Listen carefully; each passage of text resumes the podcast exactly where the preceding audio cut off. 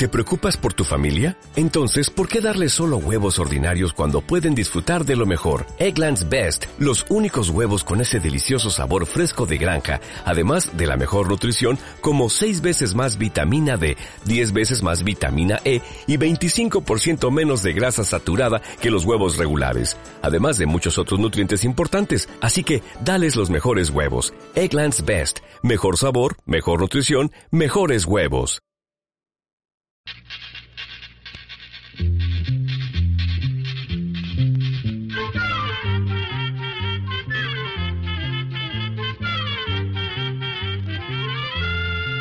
Llegó para todo, llegó la escuela, llegó la escuela, llegó por radio.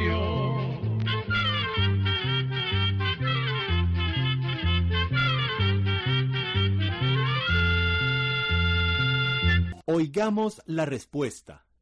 Es el programa que les trae a ustedes el Instituto Centroamericano de Extensión de la Cultura, ICQ. Varios de nuestros oyentes nos han hecho preguntas sobre las amebas y sobre la amibiasis. A nosotros nos parece que es un tema muy interesante y muy importante. Por eso nos parece interesante hablar detalladamente sobre esta enfermedad. ¿Qué le parece? Con mucho gusto. Lamentablemente, la enfermedad la conoce más de una persona. Muchas personas han sufrido esa dolencia. Saben lo que es ese dolor en los intestinos y la diarrea. Esa diarrea constante que a veces va acompañada de evacuaciones de sangre. A menudo las personas se sienten tan mal que hay necesidad de llevarlas al hospital.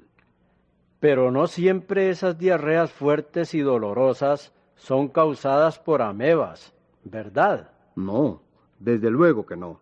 También hay diarreas causadas por otras enfermedades, pero la causada por la ameba es muy corriente aquí en nuestra tierra. ¿Y cómo se puede comprobar si la enfermedad es causada realmente por las amebas? Se puede comprobar solamente por medio de un examen de heces. En las heces se pueden ver las amebas por medio de un microscopio que es un lente que aumenta muchísimas veces el tamaño de lo que uno ve. Sin microscopio es imposible verlas. Sí, porque son muy, muy pequeñas, ¿verdad?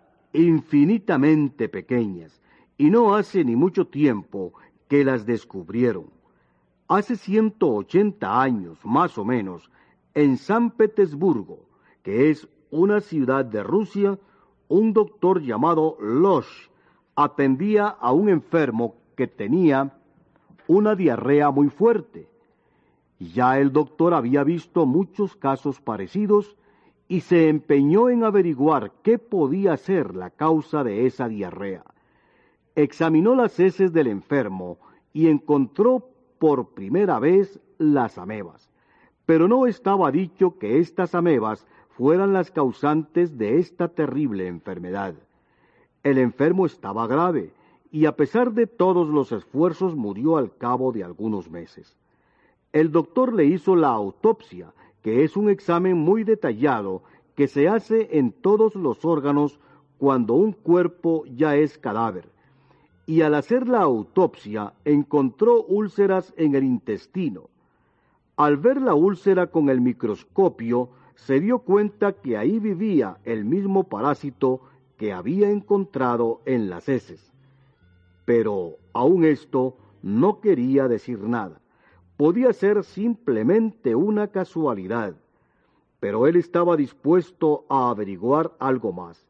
Separó unas cuantas amebas de estas, las puso en agua y le dio a beber esta agua a varios perros. Esperó luego pacientemente varios meses. A cuatro perros no les sucedió nada, siguieron tan felices y contentos como estaban, pero uno sí comenzó a enfermarse. Le comenzaron a dar dolores de intestino y al tiempo también diarrea. El doctor examinó entonces las heces del perro y se dio cuenta de que ahí también se encontraba viviendo el mismo parásito. Pasado algún tiempo el perro se puso peor. Entonces el doctor decidió hacerle la autopsia. ¿Pero qué? ¿Mató al perro? Sí, mató al perro, porque era la única manera para poder averiguar lo que él quería saber. Y al hacer la autopsia se encontró con que el animal también tenía úlceras en el intestino y que en las úlceras también vivía el mismo parásito, o sea, la ameba. Su descubrimiento fue muy importante. Se le comunicó este descubrimiento a muchos otros médicos y pronto la noticia de la ameba recorrió el mundo entero. Todos los doctores se comenzaron a poner en guardia y así, cincuenta o sesenta años después, otros médicos afirmaron lo mismo que Losch, diciendo que la ameba era la responsable de algunas enfermedades de disentería, o sea, diarreas fuertes. Muchos años después, otro doctor que estaba curando un absceso en el cerebro encontró allí el mismo parásito. Encontró amebas en el cerebro de un enfermo. Así fue. Es en un absceso cerebral se encontró la ameba. Pero qué terrible. Yo no sabía que las amebas pudieran llegar al cerebro. Como le digo, no hace mucho que se sabe eso. Ya ahora se logra cultivar la ameba para poderla observar con toda tranquilidad. ¿Cómo cultivar? Hoy en día se pueden hacer crías de amebas para así poderlas estudiar detenidamente. Mire, amigo, hace rato que estamos hablando sobre las amebas y yo todavía no sé lo que son en realidad. Va a tener que explicármelo para entender mejor ese bicho.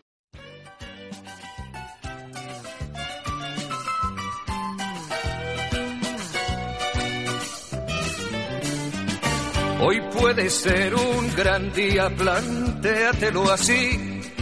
Aprovechar lo que pase de largo depende en parte de ti. Dale el día libre a la experiencia para comenzar y recíbelo como si fuera fiesta de guardar. No consientas que se esfume, asómate y consume la vida granel. Hoy puede ser un gran día, duro con él.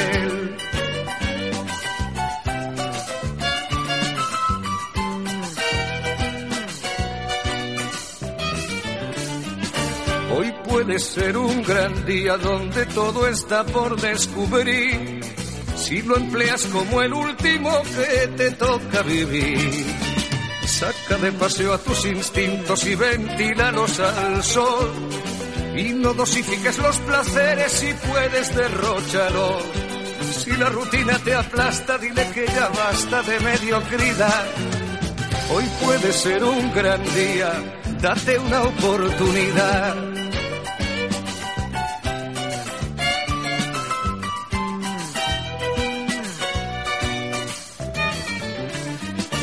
Hoy puede ser un gran día imposible de recuperar. Un ejemplar único, no lo dejes escapar. Que todo cuanto te rodea lo han puesto para ti. No lo mires desde la ventana y siéntate al festín. Pelea por lo que quieres y no desesperes si algo no anda bien. Hoy puede ser un gran día y mañana también.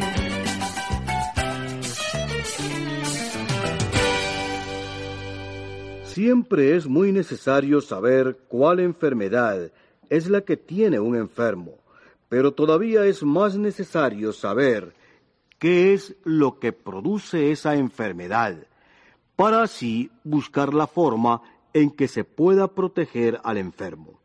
Esto es justamente lo que yo quiero que usted me cuente. Voy a contarle algo sobre las amebas, cómo viven, cómo se reproducen y algunas cosas más que le pueden interesar. Pero cuénteme sobre todo qué es una ameba. La ameba se puede decir que es el animal más inferior de todos los que conocemos. No tiene esqueleto ni por fuera ni por dentro, tampoco tiene ojos ni patas, ni boca ni nada parecido a los animales que vemos sobre la tierra. ¿Y entonces cómo es que vive? Los científicos se han pasado muchas horas, muchos días observando a estos animalitos a través de los microscopios y han averiguado muchas cosas. Como le decía, la ameba es uno de los seres más simples que existen. Pero si no tiene ni ojos, ni patas, ni boca, ¿cómo puede ser un animal? ¿No será más bien un hongo o algo así? Realmente es un animal. Aunque no tiene boca, ni patas, ni cola, la ameba come, respira, camina. Pero ¿cómo puede hacer eso? Si usted contempla una ameba en un microscopio, se da cuenta de que parece una gota de agua, pero una gota de agua que estuviera viva. Si se sigue fijando en ella, verá que poco a poco cambia de forma. Momentos después ya no es una gota redonda, sino más bien una gota larga y de repente también coge la forma de una flor. ¿Cómo es eso? ¿Quiere usted decir que la ameba puede cambiar de forma? Así es, la ameba está cambiando constantemente su forma. Qué raro. Sí, esto sucede por la consistencia, digamos, por la materia de que está hecha la ameba. Voy a explicárselo mejor. La ameba tiene por fuera una piel, o mejor dicho, una membrana muy delgadita, y dentro de esa membrana hay un líquido que se llama endoplasma. ¿Y eso es todo lo que hay en una ameba? No, hay varias cosas más. Por ejemplo, el núcleo. ¿Y eso qué es? El núcleo puede verse con claridad en el interior del cuerpo de la ameba. Es un puntito negro que parece flotar en el líquido. Este punto, o sea el núcleo, es muy importante porque controla toda la vida de la ameba. ¿Será entonces algo así como nuestro cerebro? Exactamente. El núcleo, ese puntito negro en la ameba, es algo así como un cerebro, pero muy chiquitito y mucho más sencillo que el nuestro. Ajá. Lo que no le he podido entender es que usted me dice que la ameba cambia de forma por estar hecha de un líquido, pero yo no me explico todavía cómo es que lo hace. Cuando la ameba quiere cambiar de forma, la membrana que la cubre se suaviza. Así la ameba puede coger cualquier otra forma. Esta propiedad es la que hace que una ameba pueda moverse. ¿Y cómo hace para moverse? Se mueve en una manera parecida a como lo hace una gota de agua. Por el lado hacia donde la ameba quiere avanzar, la membrana se suaviza. Luego la ameba estira su cuerpo en esa dirección, formando como una especie de brazo que avanza.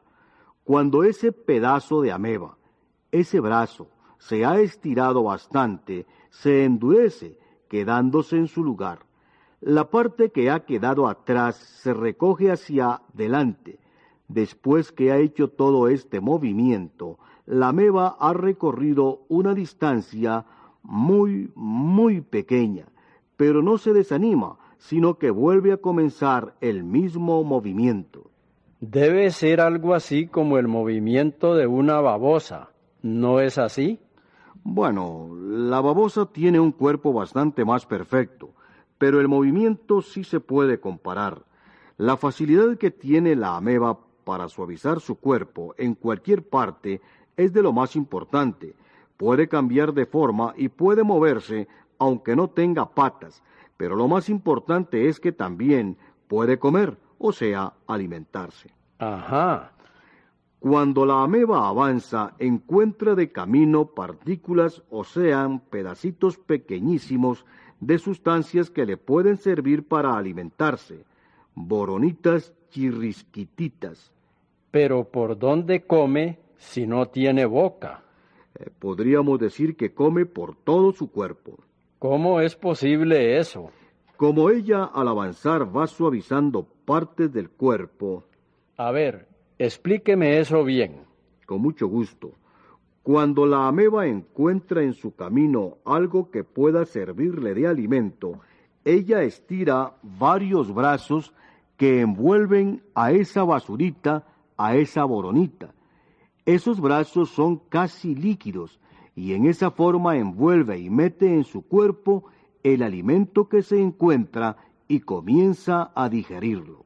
¿Y lo que no le sirve?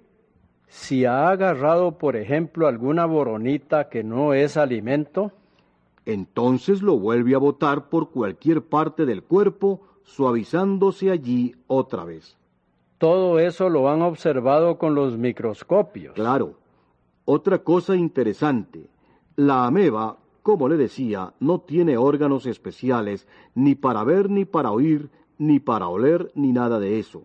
Pero aún así, la ameba cuando le da mucha luz o mucho calor lo siente, porque inmediatamente comienza a moverse. Qué interesante. ¿Y cómo se dará cuenta? Se da cuenta por el cuerpo que está hecho para eso. Bueno, todo esto está interesantísimo, pero hasta ahora no hemos hablado de cómo se reproduce la ameba. Es cierto. Vamos a ver cómo se reproduce y después le digo también dónde es que vive.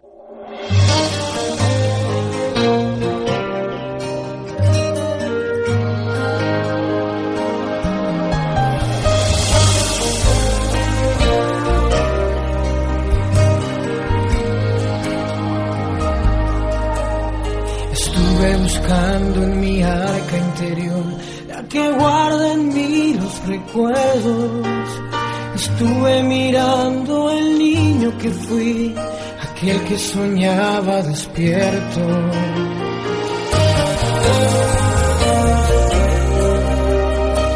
Trajín de la vida me trajo hasta aquí, de tanto correr nunca vi estaba llorando el niño que fui, que siempre me habló y nunca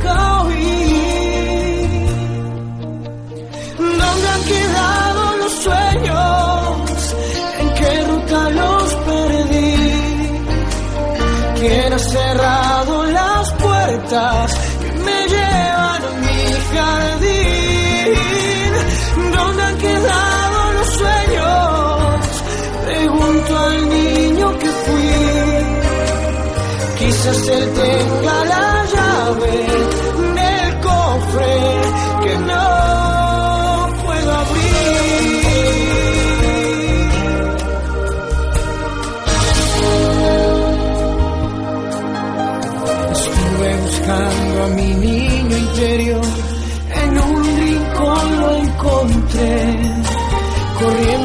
abrazarme, llegó y me dijo, ¿por qué te alejaste de mí? Te pido perdón, contesté, estaba tratando de huir, de ser lo que todos querían de mí, así fue olvidando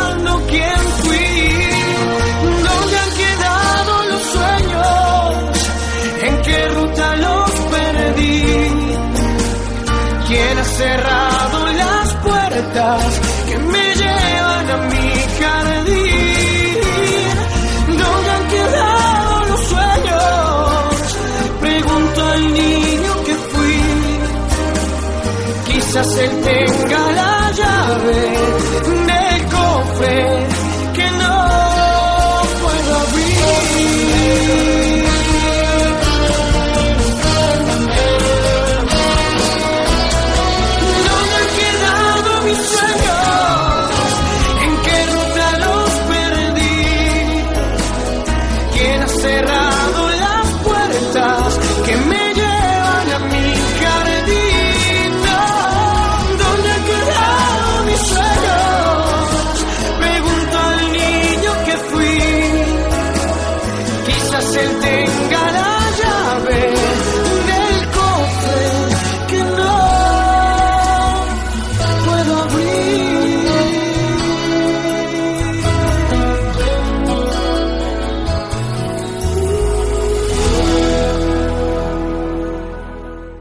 ameba se reproduce de la manera más simple, crece y cuando ha llegado a su tamaño máximo, simplemente se divide en dos amebas. ¿Cómo es posible eso?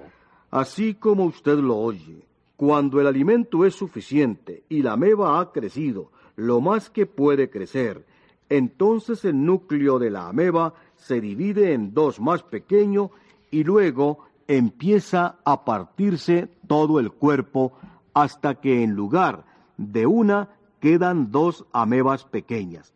El tamaño de cada una de esas amebas pequeñas es igual a la mitad del tamaño de la ameba madre.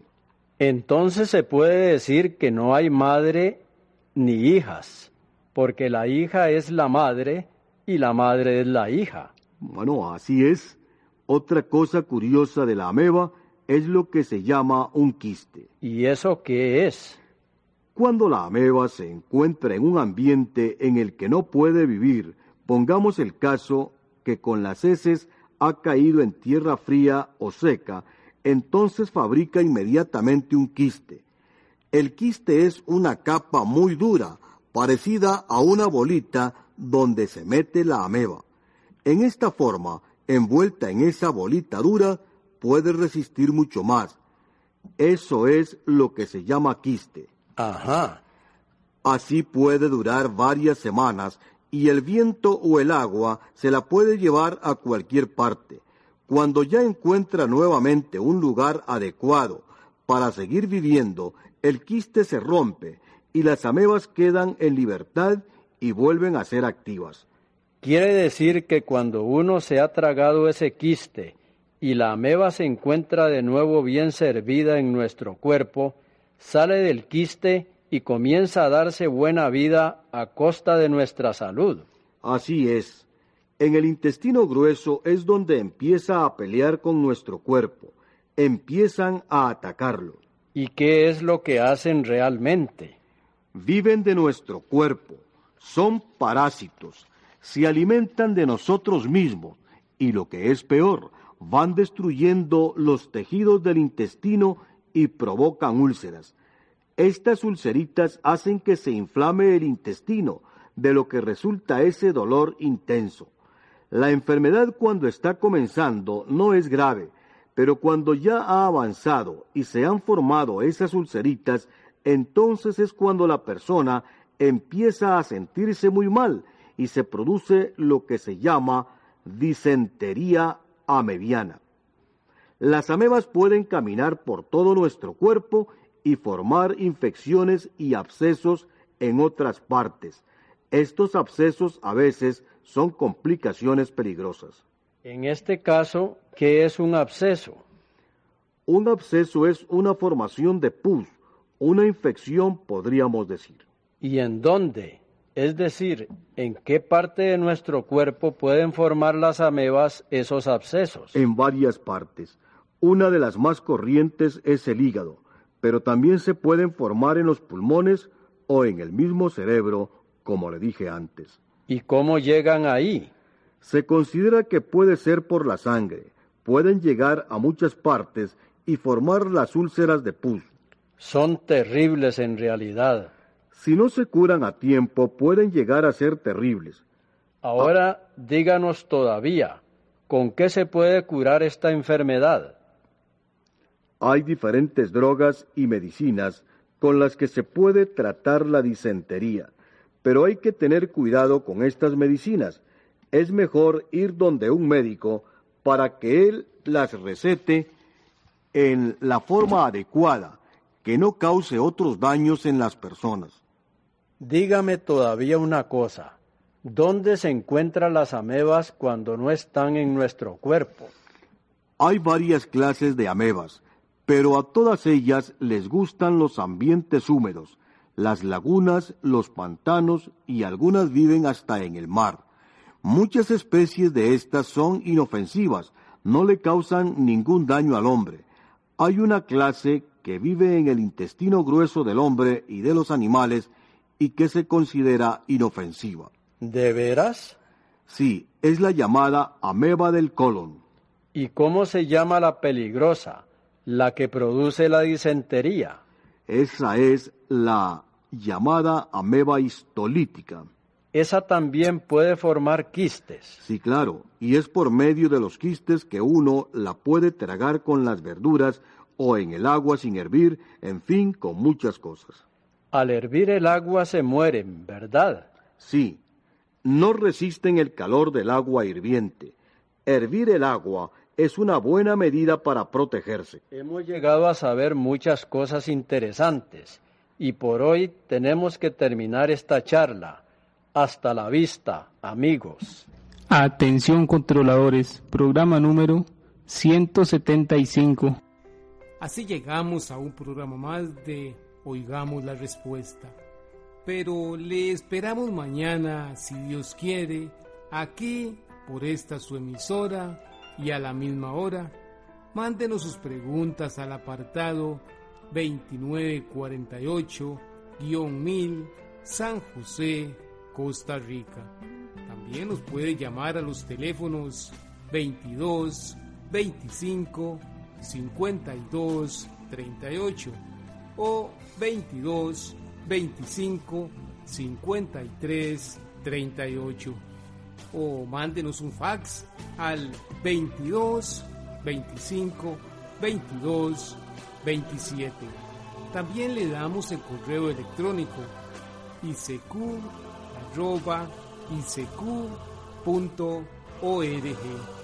Celo de letreo i c e c u arroba i c e c u punto org. Para nosotros sus preguntas son muy importantes y estamos para servirle. También puede dirigir su pregunta a esta emisora que ellos amablemente nos la harán llegar. Muy importante, dele su nombre completo, dirección bien exacta ah, y el lugar donde escuche el programa. Recuerde que comprender lo comprensible es un derecho humano. Que Dios le bendiga.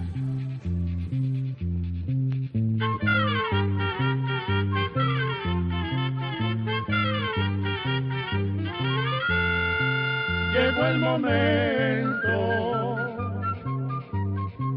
de despedirnos. La escuela, se va cantando